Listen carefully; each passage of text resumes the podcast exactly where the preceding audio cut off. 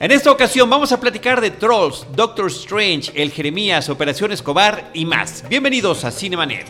El cine se ve, pero también se escucha.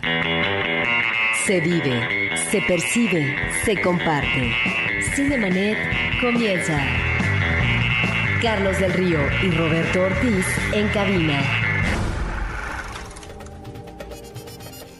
www.cinemanet.com.mx es nuestro portal, es un espacio dedicado al mundo cinematográfico. Yo soy Carlos del Río y a nombre de Paulina Villavicencio, nuestra productora desde Anchor Sound, les doy la más cordial bienvenida y saludo a Roberto Ortiz. Pues yo viendo el color rosado que magnifica el rostro de nuestra productora y con el gusto de recibir a un amigo que ya es consuetudinario en Cinemanet. Sí, Alejandro Alemán, alias El Salón Rojo. ¿Qué tal? Hola, ¿cómo, te va? están? Bien, bien. Este, hace un rato no venía. Sí, es que tenemos esa cuestión que hay que decir. Creo que sí lo hemos platicado, pero lo volvemos a platicar.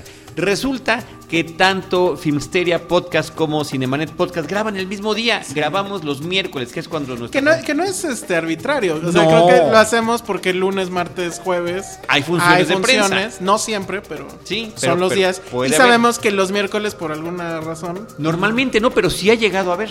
Yo no me acuerdo ahorita. Sí, recientemente hubo una. fíjate, la de salchichas. Ah, claro, Sausage Party. Sí, fiesta de salchichas. Fue en miércoles. Yo decía, ¿cómo? Pues que creo que fue porque no estaba ni siquiera pensado que la estrenaran, ¿no? O sea, que por, lo que haya sido, fue, fue interesante interesante película. Pero bueno, pues sí, por eso no habíamos podido estar.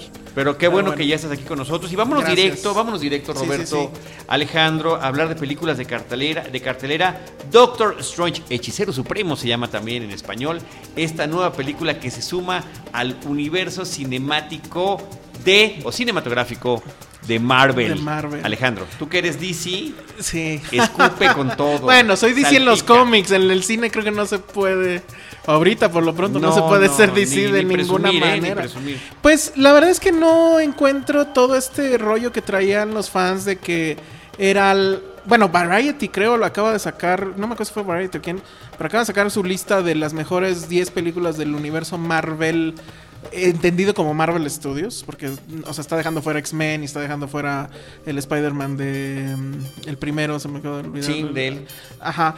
Y pone a Doctor Strange como la segunda mejor. O sea, la primera pone, y estoy de acuerdo, este, Guardians of the Galaxy. Y en segundo está poniendo a Doctor Strange. A mí se me hace una exageración completa. Es una película de origen, de un personaje además que pues no es muy conocido, yo creo que ni por los que leen cómics, o sea, francamente. Este, yo la verdad nunca he leído un cómic de él. Em, que funciona bien, o sea, no te aburre. Trae una onda visual que han calificado muchos como pues innovadora, bla bla bla, pero pues es que rápido se les olvidó Inception. Sí. ¿No? Este, y lo comparaban mucho con Iron Man, ¿no? Que era como que el nuevo Iron Man y que era tan efectiva.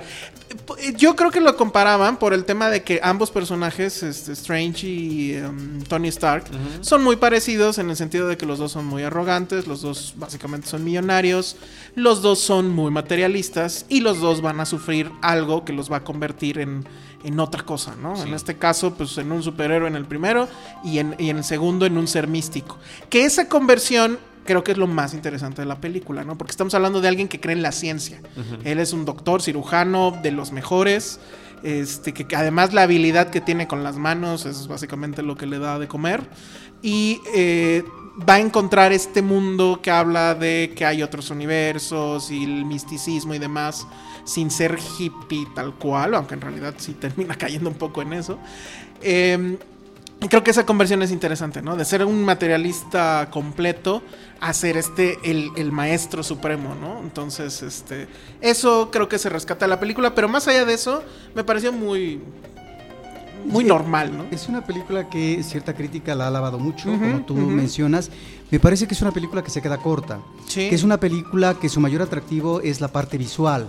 Pero donde interviene esta parafernalia eh, efectivamente se olvidan que ya está la película de Nolan y que creo que lo hace mejor porque está vinculado esos elementos visuales que aquí se repiten hasta la eternidad, es decir, llega un momento en que te saturan, es decir, que se vuelven, digamos, un recurso eh, eh, barato y, que no sirve ya más a la trama de la película.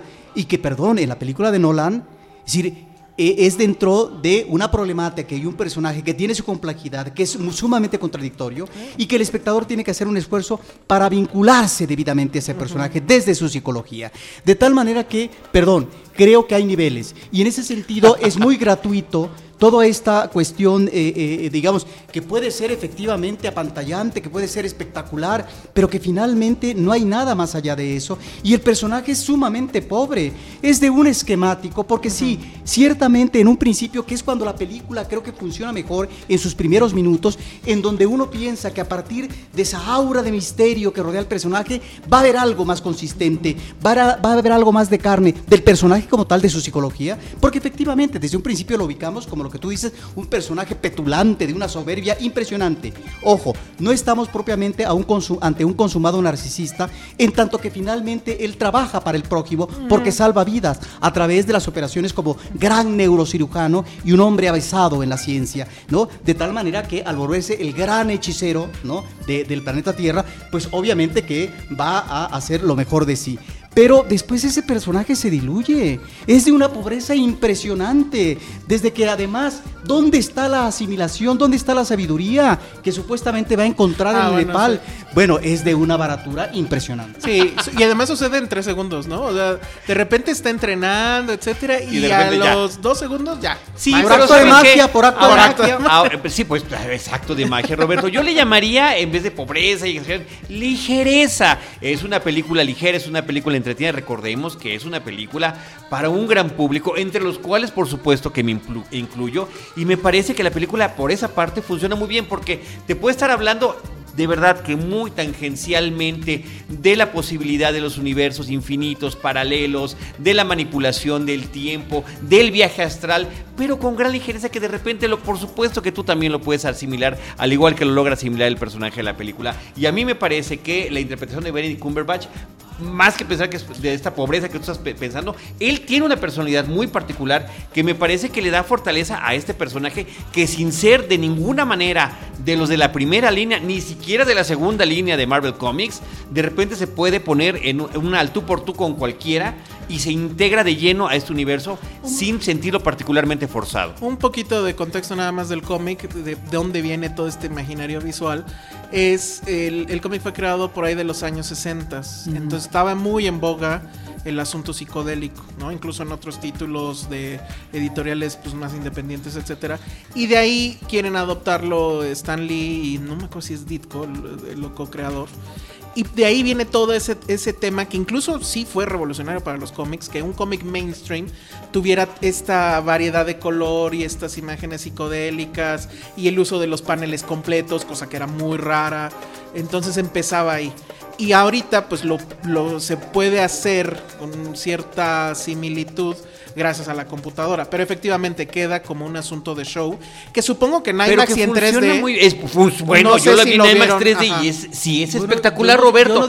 pero no ciertamente. no funciona, yo no digo que no funciona. Ahora, si tú hablas de ligereza, perdón, yo no me conformo con eso. Sí, me parece que la película funciona bien. Claro que es un entretenimiento para, para, un público masivo y hasta ahí me quedo. Es para un domingo. Es, una película dominguera, palomera.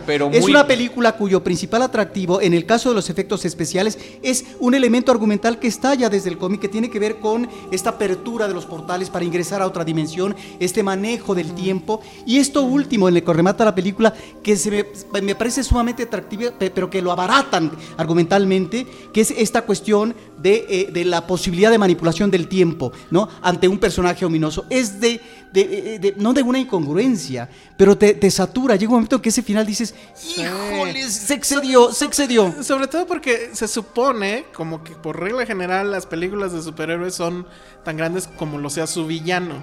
Y aquí el villano, pues es un devorador de mundos. Pues sí, pues es una cosa ahí, ¿no? Se desinfla. sí, el dormo, ¿cómo te duermes? Oye, ahora una cosa, yo sí definitivamente estoy completamente de acuerdo en lo que dicen con que visualmente innovadora, definitiva y rotundamente no, pero que sí toma de otras fuentes, yo creo que básicamente de tres. Inception, por supuesto, que es una de ellas muy evidente. La otra sería Matrix, y que tanto Inception como Matrix visualmente sí resultaron innovadoras. Y metería por ahí, por supuesto, que 2001 Odisea del Espacio. bueno, porque- con el tema de esta transición. Eh, Porque entre ambas, mundos, ¿no? tanto Matrix como la de Nolan, que Nolan nunca ha negado, ¿no? La, la cruz de su parroquia, que él es completamente Kubrick, ¿no? Entonces sí, por, e- por añadidura, pues entra Sí. en eso, ¿no? Y entonces de esta manera es este caleidoscopio alucinógeno, delirante, exagerado, pero sí, bueno, estás ahí en esta silla, estás escuchando el sonido en una pantalla IMAX con 3D que ah, no me gusta, pero chin, que bien se ve, y de verdad que sí queda uno fascinado. Y la otra cuestión interesante es que también está ahí Tilda Swinton, que eh, yo lo digo una y otra vez, me parece que es probablemente la mejor actriz que tenemos ahorita en la pantalla, o sea, la que mayor eh, número de películas interesantes ha generado de versatilidad en sus personajes, de resultar irreconocible en una, de una película a otra y que de repente salga como este personaje como el ancestral me parece padre, ¿no? Porque ella misma es ancestral, ya ahorita sí, e- inclusive temporal. Esa no, no sé qué sí. trabajo haya también entre maquillaje y efecto especial para que no se vea eh, tan grande como realmente es. No, pero sí se nota eh, que es eh, un personaje ancestral porque observas las arrugas en las comisuras de los labios. Bueno, pero es un buen Morpheus, ¿no? Sí, o sea, claro, es un sí, claro. buen Morpheus. No, qué padre que, que haya sido elegida ella. Sí, yo creo que eso levanta la, la- que también es un, un nombre interesante. La verdad es que creo que en la película a mí me dio un poco posiblemente, posiblemente un poco Me, me llama más la atención el otro cuate. ¿Cómo se ¿Mads llamaba? Mikkelsen? El- no, no, no, el otro mm, chinito. Benedict Wong. Ajá. Como Wong. Como el único asiático ahí, ¿no? Oye, y la otra cuestión, eh, sí, claro, el, único Fashion, asiático, el único asiático en Asia. Ajá. Y este, y el tema también de estos toques de humor que están a lo largo de toda la película Sí, y que además están sobre el personaje principal. Y por último, pues que de nuevo, como en todas las películas del universo cinemático, cinematográfico, como lo quieran llamar de Marvel, ¿Acaban con un gran hoyo? cumple. no, cumple con este asunto de volverse un eslabón, ¿no? Al final, lo interesante no es lo que está pasando, sino lo que va a pasar. Y pues ahí hay dos. Este... Oye, pero, pero tan avanzado que está este universo cinematográfico de Marvel y que todavía nos metan otra película de origen y que no se sienta pesado, también creo que debe tener algún tipo de mérito. Pues supongo, o sea, sí es un asunto mecánico ya para mí. sí me da curiosidad, por ejemplo, ver al- el día en el que Strange y Tony Stark se echen un duelo verbal, porque pues va a ser de cínico a cínico, ¿no? Uno a lo mejor más que el otro tal vez, pero por lo que ya comentaban. Pero yo creo que eso va a ser chistoso, ¿no? Al menos. Debiera de Pero ser, de nuevo, al o sea, de ser. lo que importa no es lo que está pasando, sino lo que va a pasar. Y cuando pase eso, Y tampoco va a sentido- importar, sino y o sea, la verdad es que pues, sí tiene una grandeza mercadológica ahí. Sí, Es impresionante. una beta. Hay una beta que si la saben manejar, Sí, no, yo creo que va a manejar. lograr la espectacular de este, de este primer mojón, de, de esta primera Sí, aproximación, sí, ¿no? sí. Y es la fábrica cierto, de chorizos. Les quisiera preguntar porque alguien ha dicho que esta película se asemeja mucho a la, la animación que hubo y que pareciera que es muy semejante. ¿Ustedes conocen esa, esa película de animación que hubo del personaje? No, no, no, no la conozco. Supongo, pero creo que es una que fue más o menos reciente. No es algo eh, que haya tenido muchos años. Eh, sé que se estrenó, se fue directo a video, no, no se estrenó en cine ni mucho menos, pero no, no la vi, no la conozco pues, pero sé que es más o menos reciente, entonces no es muy complicado que fueran similares.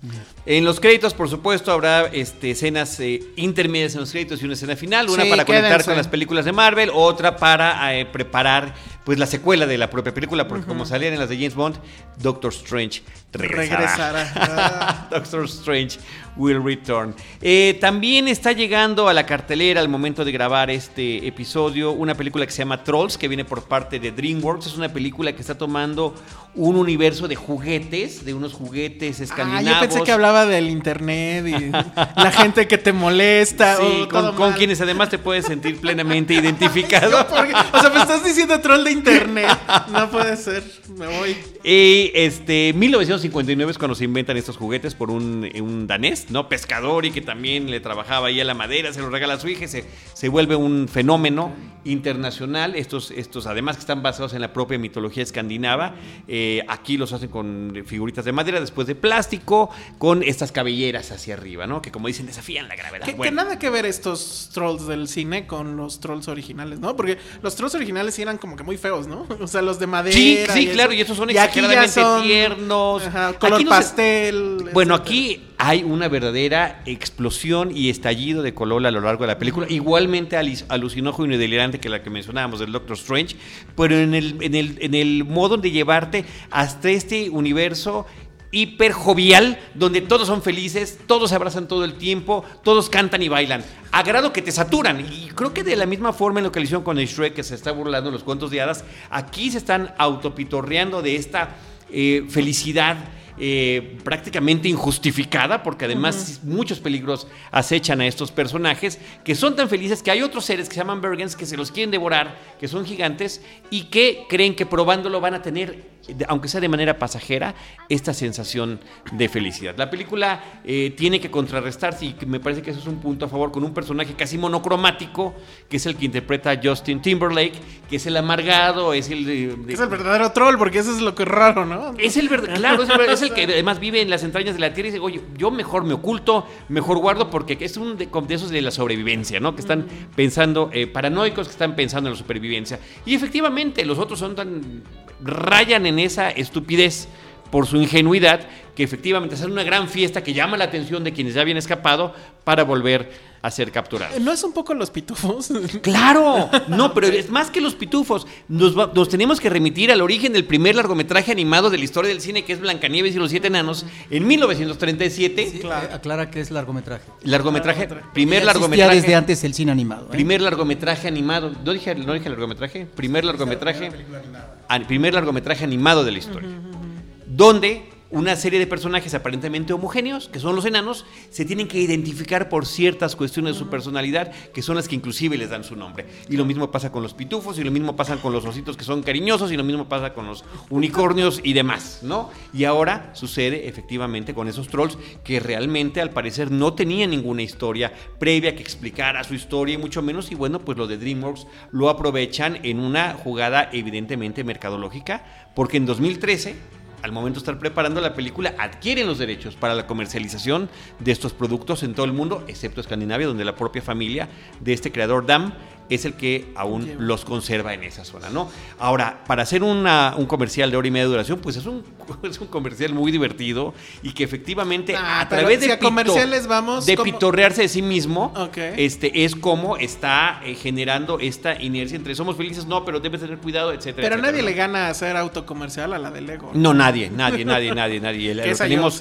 Y lo tenemos consignado en los episodios de Cinemanet, inclusive en lo que hemos... Admiro tu valentía de ir a verla. En, lo que hemos ¿eh? escrito en su momento Afortunadamente me dan estas misiones por parte de Cine Premier, así que también por ahí están los comentarios. Pero a ver, la pregunta básica en toda esta película. Y, creo ya para irnos de ahí, o no sé si es, es la clásica película que si tienen hijos, pues ya se fregaron porque los van a tener no, que pero Lo, pero los, te la vas a pasar bien a pesar de... Por, por supuesto, que es lo que me sorprendió a mí, que yo pensaba que esto no iba a suceder y efectivamente sucede. La película además se está estrenando tanto en su idioma original con eh, Anna Kendrick y Justin Timberlake, que tienen estos números musicales y demás, además una serie de eh, canciones que hacen cover que funcionan muy bien. De repente escuchar True Colors, esta versión de Cindy Lauper de hace mil años, de los ochentas, y darle un contexto dentro de esa historia me parece particularmente curioso, interesante y diría yo inclusive atinado. ¿no? Entonces en esa parte creo que esta película funciona bien, uno, uno siente este, queda empalagado,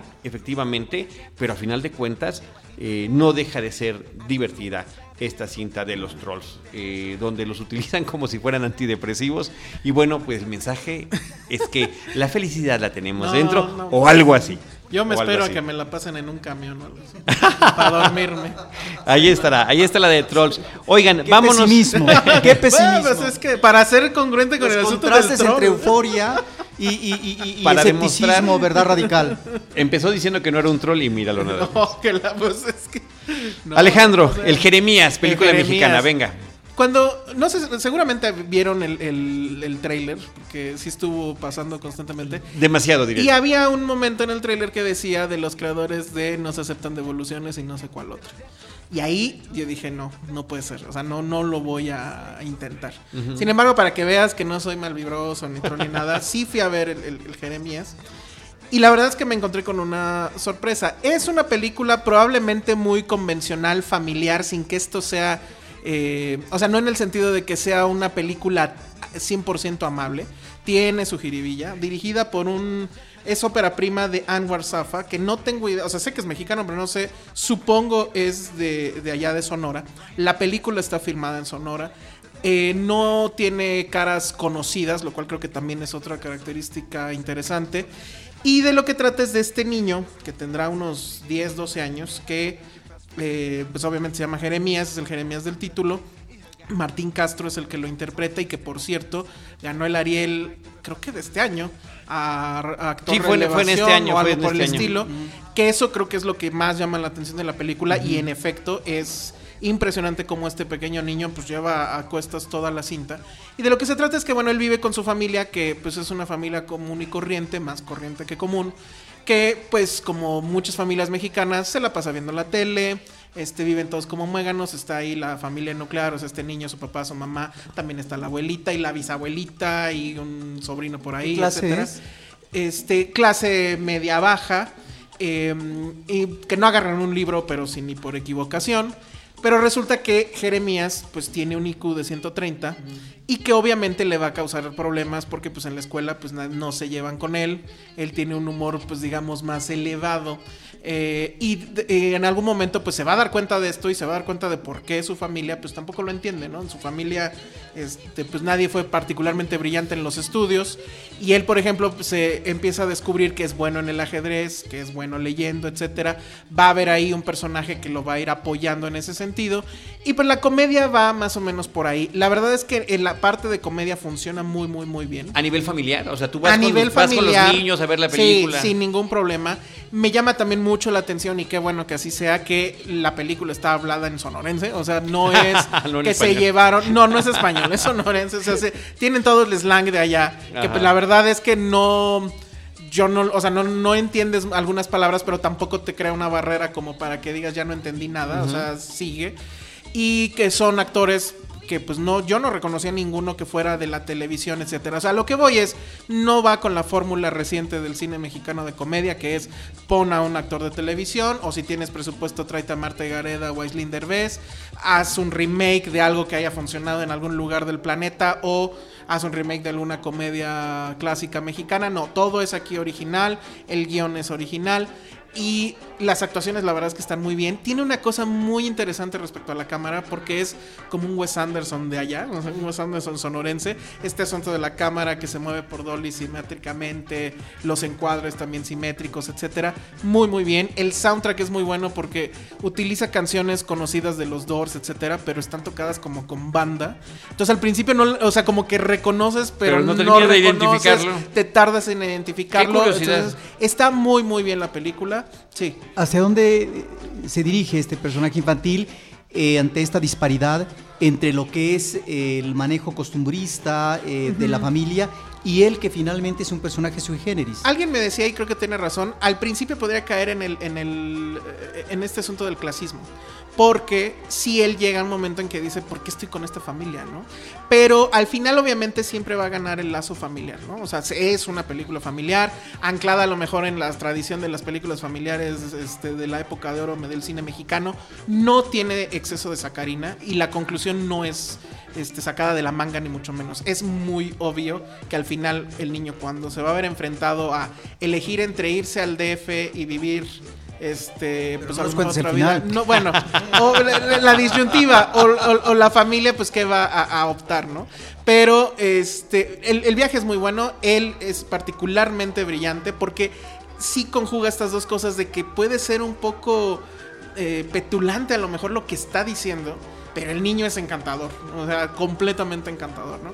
Por ejemplo, hay una escena donde pues, llega la, o van a la iglesia o algo por el estilo, y él les empieza a citar a Nietzsche diciéndoles que Dios ha muerto, ¿no? Y que lo dice Nietzsche, ¿no? Y él lo acaba de leer en un libro, entonces, que no sabe qué están haciendo ahí, ¿no? Entonces, ese tipo de bromas que a lo mejor podrían sonar, insisto, petulantes, en la voz de este niño todo es adoración y todo funciona. Entonces, muy bien por, por Anwar Safak se llama. Bueno, por lo que dices, es una película que tendría que ver este recién creado y apoyado por la Iglesia Católica como institución el Frente Nacional por la Familia. Sí, claro. No, y además me gustó mucho también que el guion, a pesar de que es una película familiar, que no quiere como que molestar a nadie, aprovecha las situaciones eh, eh, para hacer una crítica a la educación en México. Porque de repente ves a los maestros de este niño en la escuela pública, pues que son tanto o más ignorantes que, que en su familia, ¿no? Que le empiezan a hacer el bullying cuando se descubre que él es un niño genio. Y dan datos duros, como por ejemplo que el cuarenta y tantos por ciento de la población no ha terminado la prepa.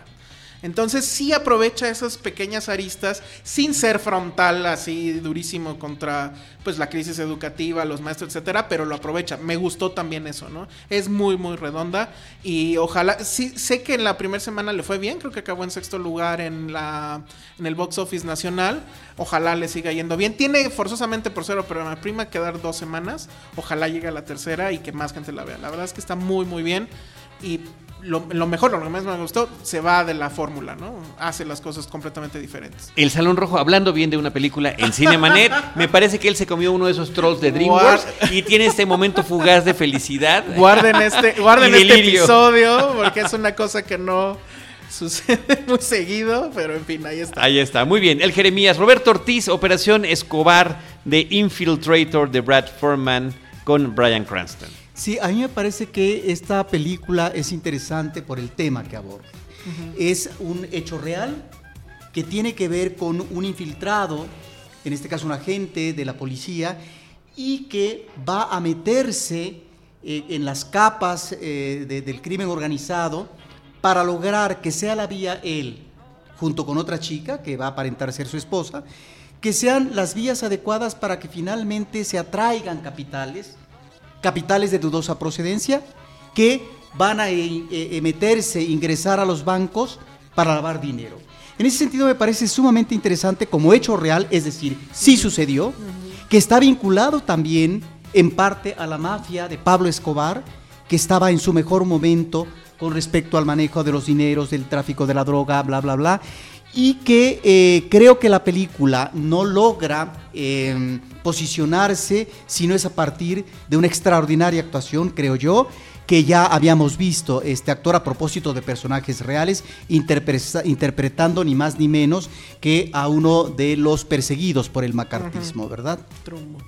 Y eh, pero nada más mencionar que aquí en México la distribuidora la verdad es que sí fue muy engañosa porque la película le llama Operación Escobar, pero Pablo Emilio Escobar pues ni sale, o si sale nada más lo menciona. Brevemente en París. Brevemente, ¿no? Entonces, como que se quisieron subir al tema Narcos de Netflix. Exactamente. Y este, y bueno, pues con ese título muy engañoso. El infiltrador hubiera sido literalmente pues la traducción. Literalmente hubiera sido la, situación.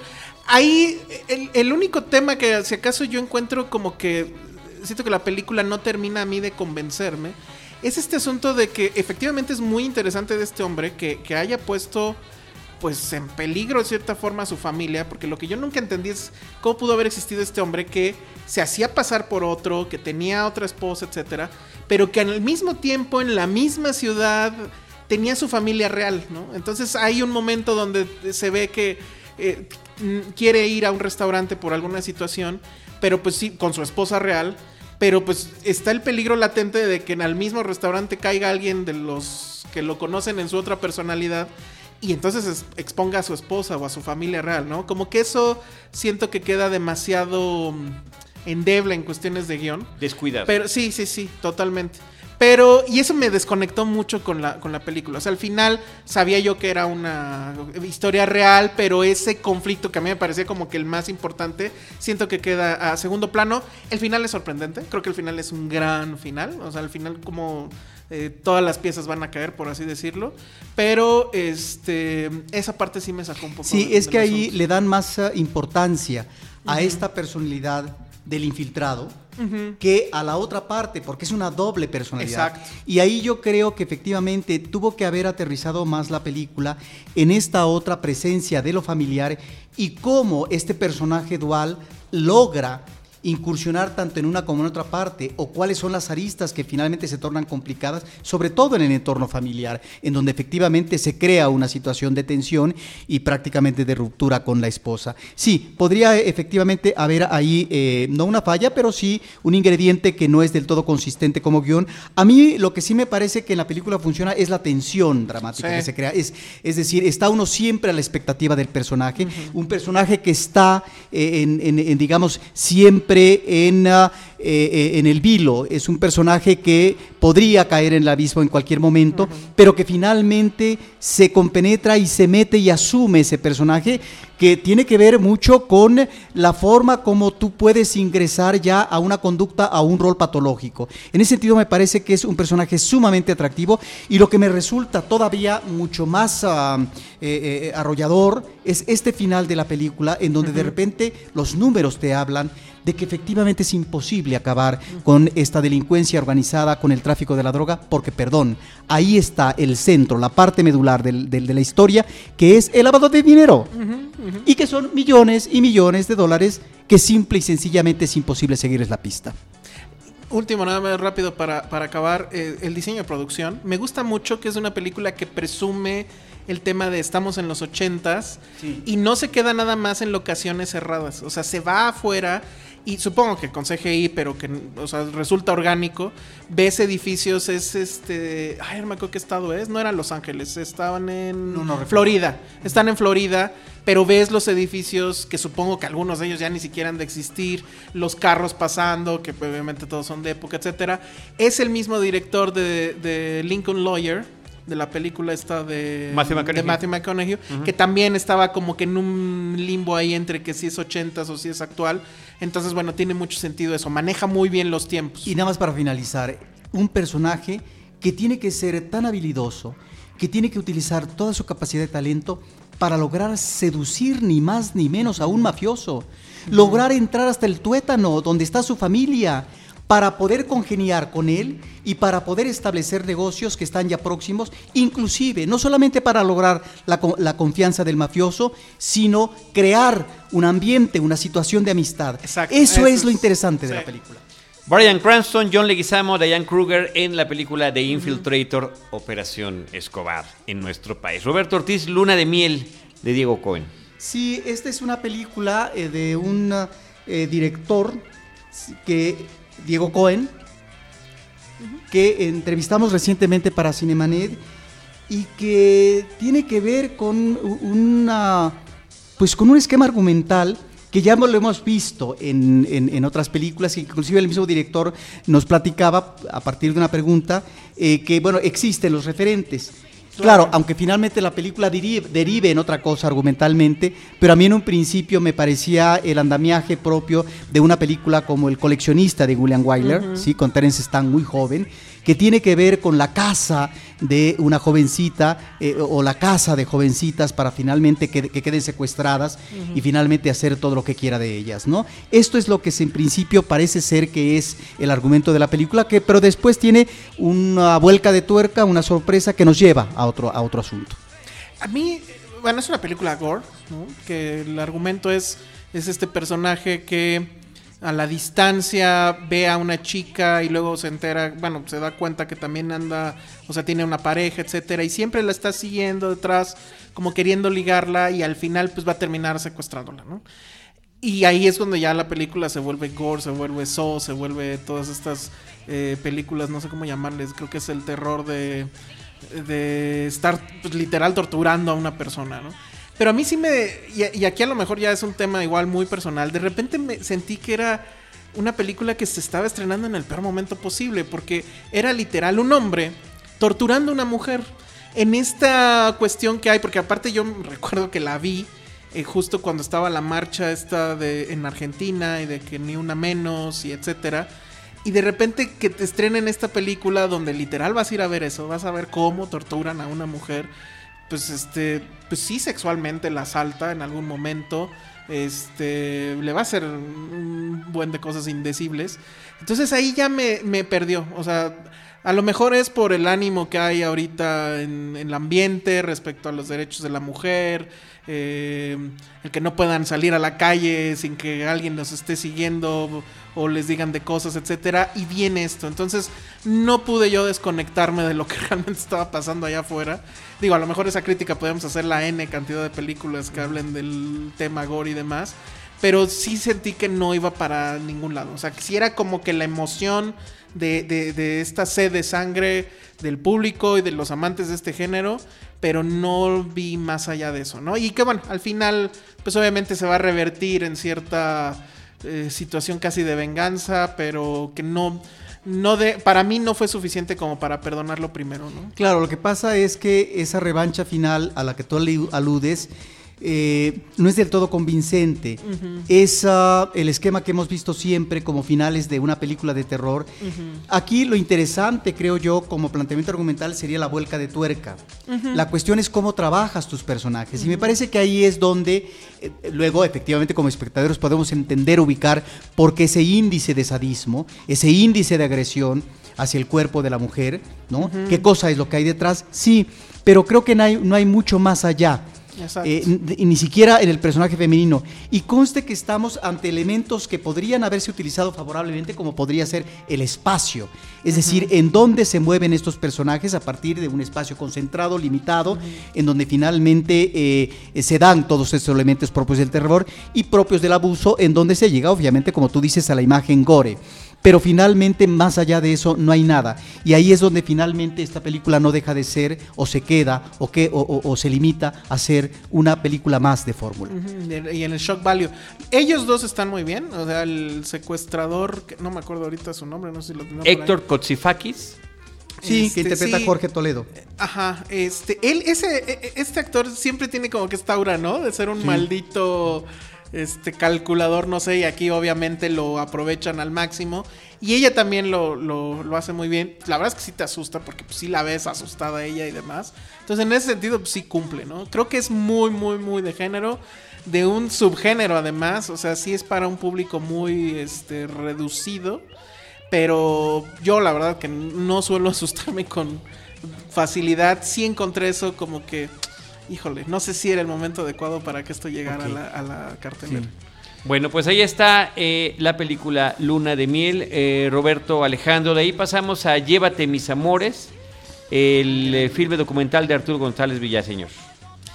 Pues es un documental que trata de un hecho que creo que no es muy conocido, por lo menos yo no lo conocía, que es, me parece, es en Veracruz, ¿no? En esta este es un pueblo que se llama, creo, Las Patronas. O, Amatlán de los Reyes, es el municipio Amatlán de los Reyes, pero el pueblo parece ser que se llama de otra manera, pero eh, se denomina Las Patronas porque ahí están estos personajes. Que es este grupo de mujeres que al principio te las muestran y, y te muestran cómo fue su vida, ¿no? Y que no varía mucho de historias que hemos visto, no nada más ahí, sino en muchos lados, que es estas mujeres que les dejaron trunca la educación, pues porque son mujeres y las mujeres nada más sirven para tener hijos y o que las abandonan justamente con el hijo y el marido se tuvo que ir al norte pues a buscar fortuna y dólares y nunca regresó.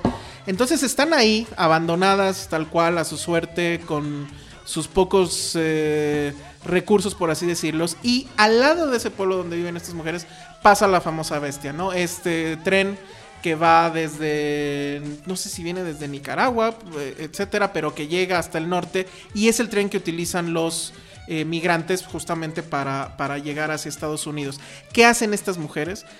Eh, preparan, y se ve al principio del documental cómo preparan grandes ollas con comida, arroz, frijoles, este, con, con, botellas de PET recicladas, les ponen este, agua, etcétera, y arman estos lunches, como ellas les dicen, y se ponen ahí al lado del tren a dárselos a estos migrantes que en, esta primera secuencia que es magnífica, ellos gritan, tenemos hambre. Y ellas pues simplemente por el placer eh, infinito, yo creo, de ayudar a alguien que además son alguienes que no conocen. Este, pues lo hacen y lo siguen haciendo y lo han venido haciendo durante ya no sé cuántos años. Es una escena que a mí sí me quebró, o sea, sí fue de lagrimita porque son estas personas que tampoco tienen muchos recursos y sin embargo van a ayudar a, estos otros que son extraños, que vienen incluso de otro país, pero pues que están buscando la, la, el dinero, pues la forma de progresar estando en Estados Unidos. A mí me dejó completamente conmovido. Es muy convencional a lo mejor en su forma, es eh, serie de entrevistas, voz en off, este, algunos talking heads, pero eh, funciona muy bien. Yo creo por la fuerza de la historia, sobre todo. Sí, aquí es, eh, yo creo, uno de estos documentales donde el tema es el que sobresale y es el que cautiva al espectador más que la forma. Porque efectivamente es un documental muy sencillo en términos de su estructura. Son entrevistas, como tú dices, en donde eh, el director les pregunta que se presenten ellas quiénes son cada una. Y en algunos momentos es eh, una sorpresa, es decir, como que quedan asaltadas, ¿no? Bueno, pues que quién soy, pues soy una gorda. No, no, no, no, no. Ah, bueno, pues soy esto, soy esto, soy lo otro. Y efectivamente vas encontrando resabios de abandono, como tú dices, eh, situaciones de soledad, de relaciones de pareja truncadas, de abandonos, etcétera y lo importante aquí es cómo estas mujeres logran recuperarse ¿no? en sus vidas y anímicamente a partir de la solidaridad humana. Y ahí es donde efectivamente esta parte inicial que tú dices de varios minutos, no sé, diez o más, de repente se presenta una escena, no sé si estamos coincidiendo, que a mí efectivamente me emocionó bastante, que es la presencia de la bestia y estas mujeres con, eh, eh, el, digamos, ya eh, con las bolsas de comida y de agua y en donde la rapidez, porque además ya están acostumbradas que de, de, este tren que va pasando para que los migrantes agarren y tengan por lo menos ese día algo de comer y también de beber. Pero este trabajo solidario es lo increíble de, estas historias, es desde los 90, es decir, mujeres que viven en la pobreza, mujeres que finalmente pueden ser de la clase media de un pueblo, que gracias también al espíritu solidario de comerciantes, del panadero, de etcétera, de, la tienda de abarrotes, es como ellas preparan sobre todo ollas de arroz, así comienza el documental, donde eh, comienzan a llenar el, agua, frijoles, etcétera. leña, ni siquiera es una cocina tal cual, o literal en el patio. Porque además lo están haciendo en el patio porque muy seguramente ellas tienen su propio espacio, seguramente con su estufa, etcétera, pero que finalmente pertenece a la vida cotidiana de ellos y es su espacio propio. De tal manera que yo cuando terminé de ver este documental eh, pensé bueno, creo que este país de México tiene remedio. Exacto. Aunque sea por estos espíritus, por estos actos eh, no nimios, pequeños en términos, digamos, de una colectividad, sí, pero es solamente en un lugar. Ante esta tremendez que tiene que ver con la violencia, que tiene que ver con la corrupción, que tiene que ver con tantas cosas. Y luego lo que realmente te deja anonadado es la parte final que tiene que ver con las estadísticas y los números. Porque eso yo no, los, no, lo tenía, digamos, en cuenta, que es las decenas de miles de desaparecidos de los migrantes porque sabemos de los desaparecidos de miles y miles desde la época de Calderón hasta la época de Peña Nieto. Ahora resulta que son como 70 mil desaparecidos de los migrantes que muy seguramente han sido víctimas de la delincuencia organizada, es decir, de la delincuencia organizada que los introduce como sicarios y demás. Es terrible y de eso pareciera que dónde están las investigaciones por parte de la Procuraduría. Es realmente un documental conmovedor. Ya otros documentales han abordado, aunque sea secundaria, esta situación. Y es lo que ha llevado, que bueno, me da mucho gusto, que estas mujeres hayan sido reconocidas hace más de un año o como un año, es decir, con un premio nacional por este espíritu solidario. Llévate mis amores, es como se llama este documental de Arturo González Villaseñor. Imperdible, imperdible. Y además, nada más, por último, no, no deja de ser, creo, poético que sean mujeres, ¿no? Que sean las mujeres las que estén haciendo esto, que, que sean básicamente como las madres de este país, ¿no? Y estas historias, por ejemplo, la que hay una que ella cuenta que una de ellas cuenta que dice, "Yo iba bien en la escuela, a mí me gustaba la escuela, pero mis papás me sacaron porque había que trabajar y porque las mujeres, pues ¿para qué van a estudiar si lo que tienen son hijos, ¿no? O o eh, la de una chica muy jovencita que está consciente que el futuro tendrá que ser la migración, porque no va a encontrar el eco necesario de acuerdo a sus intereses materiales y de otro tipo en ese, en ese, en ese lugar. Cuando tú dices las madres de México, bueno, se convierten también en las madres de los migrantes, como por ejemplo un caso específico, lo menciono nada más, de un muchachito que es arrollado y pierde sus piernas y que finalmente son ellas las que van a estar al tanto, al por menor, en todo momento con ellos. Las que lo salvan. y que efectivamente logran levantarlo para que a lo mejor próximamente pueda tener otro tipo de pies este muchacho. Búsquenlo, véanlo como puedan, porque sí vale mucho la pena. O sea, sí creo que te da efectivamente, como decías al principio, esperanza de que este país tiene remedio. En algún lado de este país hay remedio. Roberto, eh, Alejandro, de ahí vámonos a platicar de la película Potosí. Bueno, Potosí también, Cinemanet tiene una entrevista con uh, su director, Alfredo Castruita. Llama la atención, es una película de ficción. Es además eh, una película en donde el director logra un magnífico reparto eh, protagónico actores como Arcelia Ramírez, por ejemplo, que, como nos dijo, logra el contacto en un festival internacional y de repente ya dice, si entro al proyecto me interesa. Es decir, cómo jalar a estos nuevos directores, cómo estos directores jalan a este tipo de actrices que ya tienen una trayectoria y otros más, porque está también eh, eh, Sánchez Parra, Gustavo Sánchez Parra, eh, está, en fin, una serie de Mario Zaragoza, Fernando Becerril, José Cefami, Harold Torres. Ahora, ¿A qué se remite esta película? Eh, básicamente es la historia de dos uh, parejas que tienen, digamos, su respectiva hija o hijo y que a través de estas parejas pareciera que encontramos una forma de visualizar la violencia que se da en este país. La violencia que tiene que ver como violencia intrafamiliar, es decir, el esposo que golpea a la mujer, la violencia que tiene que ver con la narcodelincuencia, la violencia que tiene que ver con la exasperación social, y esto la, estadística mediática nos las está eh, arrojando en los últimos tiempos, han aumentado de manera alarmante los linchamientos en este país, porque las personas ya no creen, la gente del barrio, etcétera, en la justicia institucional y de repente cuando hay un asaltante, un pretendido violador, etcétera, que ingresa a una casa, pues lo linchan, lo agarran y lo linchan, lo golpean. Esto está creciendo, es muy preocupante, efectivamente. Bueno, a esa violencia se está refiriendo la película y me parece que en ese sentido es una película que pareciera que todo es oscuro, que nada es claro.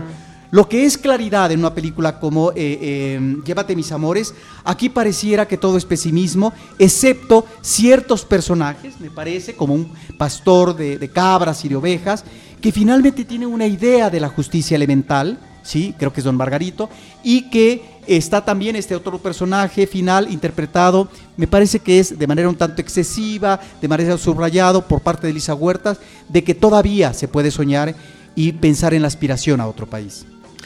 La verdad es que no tengo demasiado que decir al respecto, lo único que sí es eh, eh, que sí me pareció muy lento en su inicio.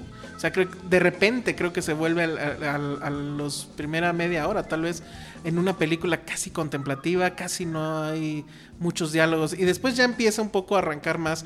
Ese ritmo la verdad es que a mí me sacó un, poco de la película. Es una situación más personal como que un defecto de la misma, pero me gusta también que eh, sea estas cintas que eh, eh, narran historias que suceden fuera de, la ciudad, que son en, ambientes este, rurales y demás, porque de repente sí, el cine mexicano le encanta que el 90% de las cosas sucedan aquí en el DF y, concretamente en la Condesa, entonces siempre es bueno este, ver otras historias, pero sí... Eh, mi único pero con ello es que sí me saca también un poco de, ritmo eso que, que empiece tan tan, tan pausado, casi sin diálogos y demás. Me gusta la forma en cómo lo conectas con, con este Llévate mis amores, eh, pero pues bueno, para mí no me causó tanta... O sea, no, no fue tan emocionante pues como ver el documental, que la verdad es que ahí sí salí mucho, mucho más movido. Pues bueno, me parece que es esto, una película que a partir de sus personajes, eh, estos se ven permeados, se ven afectados ¿no?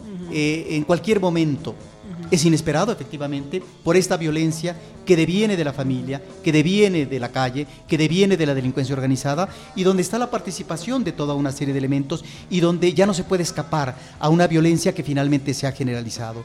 Me parece que ha sido muy afortunada la elección y va a ser un actor un actor profesional, no recuerda su nombre, eh, la elección de don Margarito Sánchez, que finalmente asume un personaje, digamos, no sé si él sea realmente campesino o no, pero que a partir de una presencia breve, lacónica, eh, inexpresiva, diríamos, en cuanto a que no hay un parlamento muy consistente, muy florido de él, bueno, está dada también esta presencia en medio del campo de la persona del pueblo que está viendo, ¿sí? Porque se cruzan, digamos, las situaciones, está viendo, es decir, esta violencia y finalmente cómo desde lejos él está observando una situación que repentinamente él va a tener que enfrentarla en términos de aplicar justicia como justicia elemental. Pues ahí está la película Potosí de Alfredo Castruita. Como mencionó Roberto, también tenemos un podcast con la entrevista con este realizador cinematográfico. Alejandro, Roberto, de esta película nos vamos a otra cinta mexicana que es La leyenda del chupacabras, dirigida por Alberto Rodríguez. Esta es la cuarta película ya de, eh, producida por Anima Studios en torno a estos personajes que están en los albores de la independencia de México y que mira, como tú decías, no están sucediendo sus historias en la capital de nuestro país, sino que, bueno, algunas sí, ¿no? En Xochimilco, pero es en Puebla, es en Guanajuato, está la leyenda de la Nahuala, la, leyenda de la, de la Llorona, la leyenda de las momias de Guanajuato y ahora la leyenda del Chupacabras. En estas películas hemos visto crecer a este personaje de Leo San Juan, que eh, junto con sus amigos que rozan en lo paranormal están viviendo estas aventuras. Claro, este es el tema de la animación en nuestro país y del esfuerzo de compañías como esta para estar produciendo películas e historias basadas en nuestra propia ideología popular. No se puede comparar ni mucho menos con otras producciones en términos de calidad, pero sí quisiéramos que sí lucharan en términos de historia. Y de repente me parece que ahí estas películas es donde no terminan de cojar en argumentos que sean lo suficientemente ágiles para el espectador. Sin embargo, me parece que han sido un fenómeno para los niños y jóvenes de nuestro país. Las películas en Netflix, las primeras tres se ven a la N potencia, los niños las repiten una y otra vez. Me parece que esta es un poquito la, mejor lograda de todas. ¿Esas no se fueron a Blim? Esas, no se fueron a ah, Blim. Las tenemos en, las tenemos en Netflix. y, eh, y bueno, aquí el, el, el tema curioso, mi queja en torno a todo esto tendría que ver con eso que de repente, Alejandro, parece que estamos medio puritanos en este episodio. Eh, a mí no me gusta que se retrate esta, el, acoso que puede haber entre personajes, lo que ahora se llama el bullying, y que ha estado presente desde la primera película, cuando el hermano mayor de Leo le, pone un apodo porque el niño se hace pipí cuando se asusta. Chisguete, eres chisguete. Y bueno, esta película, como hay un reencuentro con ese hermano, le vuelve a llamar chisguete y le vuelve a cambiar. El que, vio te, da gracia que sea así, pero a mí no, de verdad que le estoy viendo y no me lo da. El niño, eh, además. Es que, eh, es que, me acordé que yo, yo era en la, prepa, en la, en la secundaria, yo era el bullying. Entonces me acordé de que en la, en la secundaria le decíamos a un amigo el Yoda estaba chaparrito y orejón. Y después sí, o sea, eh, cayó que resultó que terminamos en la misma preparatoria sin planearlo, ni mucho menos. Pero pues yo supongo que el, individuo, que ya no sé ni dónde andará ni cómo se llamaba, pues haber dicho, bueno, pues ya se acabó, ¿no? Ya estoy en otra escuela donde nadie. Entonces de repente me lo encuentro y le vuelvo a decir Yoda. Exactamente. Entonces le desgracié también la prepa, ¿no? Pues sí, Porque ya de ahí todo tres ah, años más. Así sucede. Llamándole Yoda. Así sucede con Leo San Juan en esta película. y son detalles que yo creo que son innecesarios. O por ejemplo, el personaje pues eh, inicia la cinta cuando sale en una carreta con algunos independentistas, con algunos insurgentes, y como venía dormido, ah, ya despertó la princesa. O sea, enseguida ese tipo de, muy de México sí, pero tenemos que recrearlo en esas películas que se supone son de corte familiar, no lo sé. Ahora, en términos de narrativa y de historia, insisto, me parece que esta es un poquito la más, más redonda que las otras películas. Se concentra prácticamente en el personaje principal, que además está atrapado en un riesgo donde está un viejo monasterio y donde está rondando este personaje del chupacabras, que como en las películas anteriores no todo es lo que parece. Y sí, están esos comic reliefs, estos eh, eh, eh, personajes que se van hacia la comedia, como el el personaje eh, mitológico que está por allí y que este, tiene una historia paralela, no necesariamente están interactuando. Y claro, el otro personaje que nunca he terminado de entender del todo, que es el de Teodora, que es este fantasma fresa, que además eh, está conectada con nuestra realidad contemporánea, porque utiliza Facebook, tiene teléfono inteligente, habla de redes sociales o de productos chinos. Pero bueno, me parece que esa es parte de la forma. nunca he visto ninguna de esas, pero en los trailers de repente veía a ese personaje y yo no entendía. No, por exactamente. ¿Por qué hacía ese tipo de referencias? Bueno, pues por ahí va la cosa más o menos, ¿no? ¿Cómo han funcionado comercialmente? No, comercialmente le ha ido muy bien. Esta película, El Chupacabras, en su estreno comercial en nuestro país, fue la número uno en la taquilla, de acuerdo a los datos de Canacine. Así que bueno, y te digo, y por otra parte, viendo la experiencia, eh, inclusive personal en casa, mi hijo ve constantemente las otras películas y era el más emocionado esperando el 21 de octubre para que se estrenara la película del chupacabras que hizo de sus delicias. Así que bueno, pues uno no sabe de repente. Y, en ese pero a ver, y otra vez la misma película que Controls, o sea, ya se fregaron, van a tener que llevar al niño, pero los adultos sí la disfrutan. Yo creo que la sufrimos un poquito más. Sí, desafortunadamente sí. O sea, insisto, tenemos estos todos puntos, todos estos puntos a favor, pero creo que no los terminan de redondear. Y, eh, y bueno, la cuestión es que ya es, está continuando la historia aparentemente, por lo que entiendo, si entendí bien la historia, supuestamente será con el charro negro para la próxima cinta. a los les falta ver eh, más cine de animación hollywoodense. Puede ser. En términos, Roberto, de la agilidad que tú le debes de dar a una de estas Sin embargo, creo que esta es la más ágil de las cuatro. En fin. Oigan, este, quiero salirme de guion, pero no sé si ya lo comentaron. ¿Ya hablaron de Cubo? Ya, ya ah, hablamos de Cubo, sí, Porque, sí. Bueno, ahorita que decían de animación y eso, claro. para mí fue una sorpresa magnífica, magnífica, ¿no te que aparte creo que no duró nada. Nada, nadie la vio. Nadie la vio y no sé qué opinen, pero como que Laika, que es este estudio que Coraline, este Box Trolls, etcétera, creo que esta es su mejor película. Es su mejor película sin duda, Pero ya con esto creo que sí ya está en condiciones como para pelearle a Pixar, ¿no? O sea, este es como que un Pixar obscuro que se va a permitir hacer historias menos depuradas técnicamente, porque bueno, Pixar todo lo hace en este asunto de depurar y destilar la historia y que todo quede bien y que apele al demográfico más grande posible y demás. Y siento que Laika sigue en este asunto de mejorar la técnica, el, stop motion. Pero qué manera de mejorarla, porque, porque además no es solamente la técnica del cuadro por cuadro de las figuras que estamos viendo, sino cómo lo combinan también con la animación digital y cómo logran integrarlo de tal manera que uno no sabe realmente lo que está viendo. Y la historia, que pues bueno, no, no, sé si es una película para niños, probablemente no. Pero el tema que, eh, Es una película de la nostalgia, es una película de la tristeza, es una película de la pérdida. cómo afrontar la pérdida siendo un niño. Que eso está cañón. Y todo, bueno, yo supongo, pues sí viste todos los guiños que hay, que en realidad son los guiños a Kurosawa, pero luego, luego haces la conexión con Star Wars. ¿No? no sé si notaste ciertos guiños con el final de eh, Return of the Jedi, los fantasmas, este, pues, obviamente todo el, viaje del héroe, etcétera. Sí, cómo no. pero hay muchos guiños también a Star Wars, a Kurosawa. no sé si tú la viste, Roberto, es una película redonda en todo totalmente. sentido. Yo creo que es la que debería ganar, el mejor Oscar. Y en serio, Laika, eh, que de hecho esta es la primera que dirige el, dueño del estudio, bueno, el fundador, em, que bueno, lo hace increíble, este, pero sí, Laika es, creo yo, o debería de convertirse en el nuevo Pixar. Y como todas estas películas que ha hecho Paranorman, es creo que la que te faltó mencionar, están vinculadas con la muerte. Sí. Todas están vinculadas con la muerte. Es un Pixar oscuro. Eh, con, la, con la pérdida y eh, y yo creo que eh, finalmente no sé si sean tan familiares en ese sentido. O sea, yo también, creo que sí. Yo, yo, yo, y nuevamente, mi hijo de 6 años, digo, tengo que dar la referencia aquí porque. ya trae un día. Por eso la voy.